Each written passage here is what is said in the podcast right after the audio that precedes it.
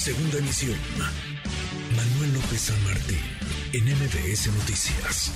Le agradezco estos minutos a Guadalupe Acosta Naranjo, integrante del Frente Cívico, el Frente Cívico Nacional que convoca a marchar este próximo 13 de noviembre. Gracias, Guadalupe. Buenas tardes, ¿cómo estás? Muy bien, muy bien. Muchas gracias por esta oportunidad. Al contrario, gracias por platicar con nosotros. 10.30, entiendo, 10.30 de la mañana están citando para comenzar esta, esta marcha. Sí, diez y media de la mañana en el Ángel de la Independencia, el, el contingente principal, que va a ser encabezado por puros jóvenes menores de 30 años. Ya van varios miles de muchachos que se han venido inscribiendo para participar y ser ellos los que encabecen la marcha. Inmediatamente atrás irá el Instituto de Estudios para la Transición Democrática que encabeza José Woldenberg. Eh, van a ir detrás de los muchachos, detrás van a ir mujeres de este instituto y atrás las otras organizaciones sociales y partidarias que decidan participar. En el caso de nosotros del Frente Cívico nos estamos citando en la Diana para ir en la retaguardia de la de la de la marcha y dejar que sean los jóvenes y los intelectuales, los los eh, académicos quienes vayan al frente de la movilización. Habrá un solo orador, como ya se dio a conocer, será Pepe.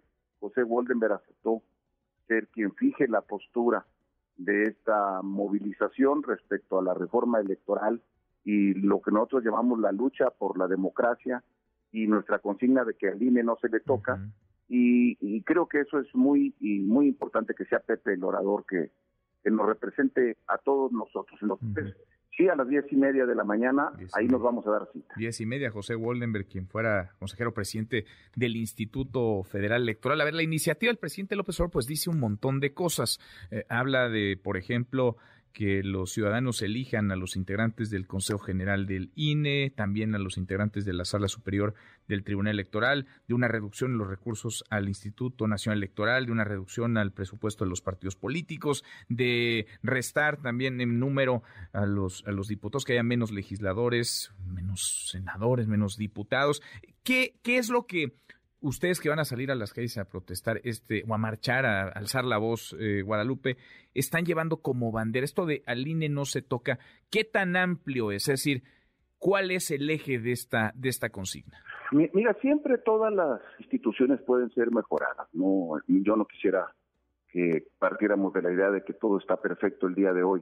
Pero la propuesta que hace el presidente es una propuesta absolutamente regresiva. Dice, por ejemplo, no que, la, que los ciudadanos, que el pueblo elija a los consejeros.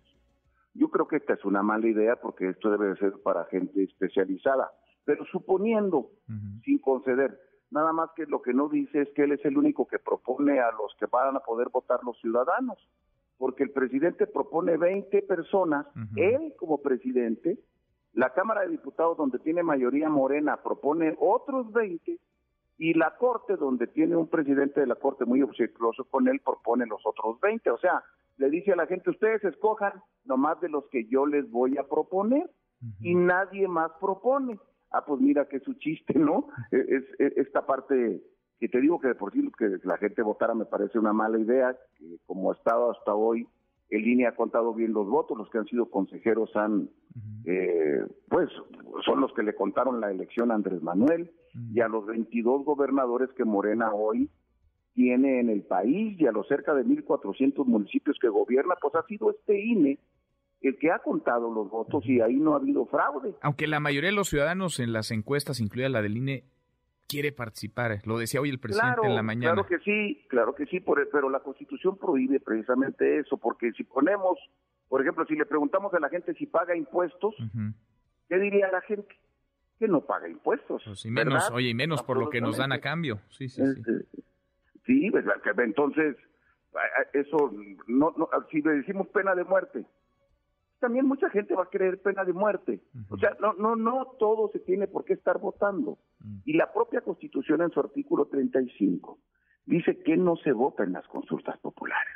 Y entre otras no se vota ni los temas relacionados con la seguridad pública, ni los impuestos, ni los temas electorales, porque entonces una mayoría puede imponer una decisión sobre otras minorías. Y aquí se trata de que exista un juego parejo para todos, para mayorías y minorías que son cambiantes en el paso de los años.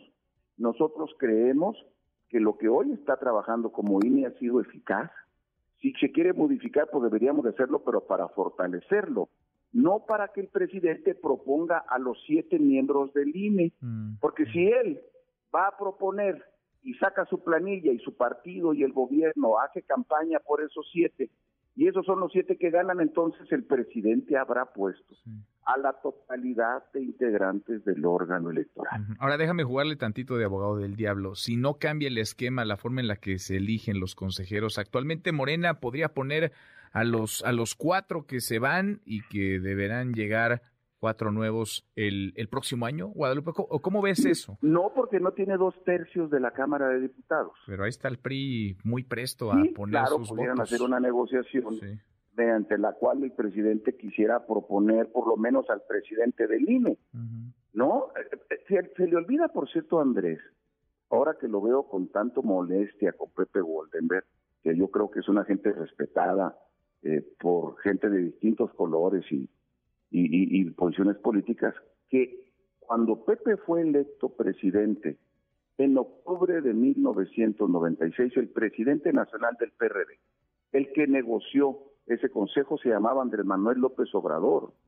López Obrador entró el 2 de agosto de 1996 a dirigir el PRD y dos meses después se eligió al Consejo General que encabezó José Goldenberg. Ahora dice que él lo puso Cedillo, no, lo puso Andrés.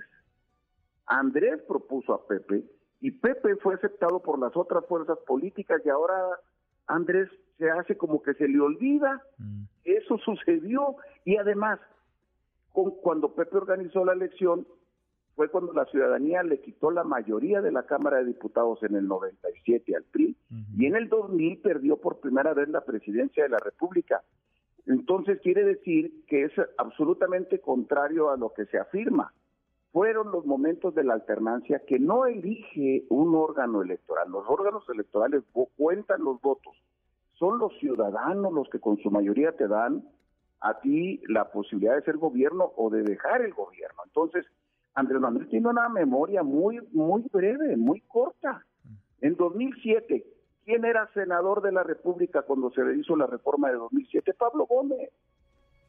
En el 2013, cuando hicimos la reforma otra vez electoral, dice Pablo que no es cierto. Pablo, le quiero recordar que nosotros nos reuníamos en Misa 66, frente al restaurante de los Arcos, ahí cerca de Insurgentes, y ahí estaba Pablo conmigo en las negociaciones de la reforma electoral.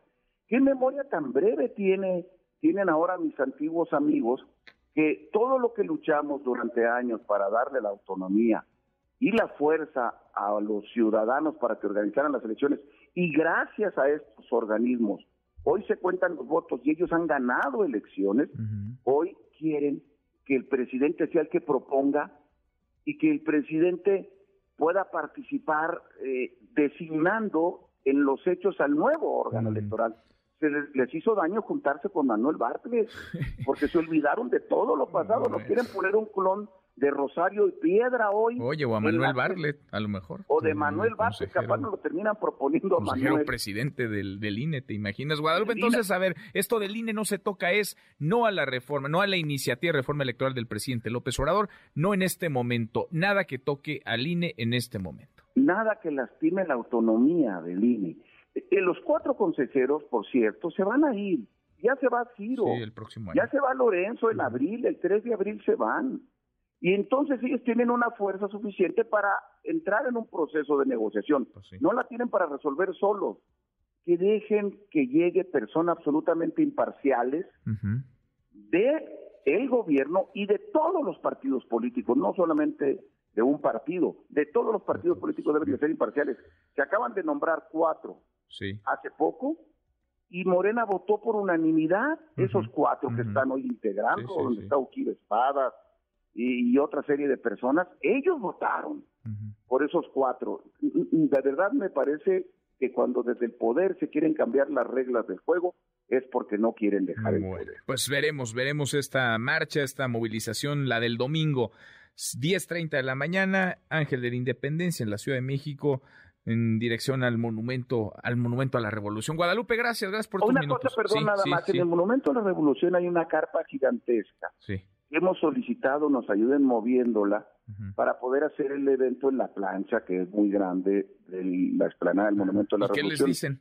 Le hemos, nomás no dicen nada. Nada, nada. Pues, lo del Zócalo no es opción, ir al Zócalo no es opción. Nosotros queremos llegar al Monumento de la Revolución, el presidente que organice sus marchas, que él diga para dónde va él, ¿no? Pues que nos deje a los opositores decidir por lo menos el destino de nuestra movilización, pero sí les pedimos que por lo menos quiten a, Claudia Sheinbaum, que quiten esa carpa. Si van a quitar el estadio de béisbol, que no quiten la carpa, pues ¿no? Pues sí, cada quien su ruta, cada quien su marcha, cada quien sus causas, que haya libertad para que todos puedan alzar la voz y salir a protestar. Gracias, Guadalupe. A ti un abrazo. Otro buen MBS Noticias.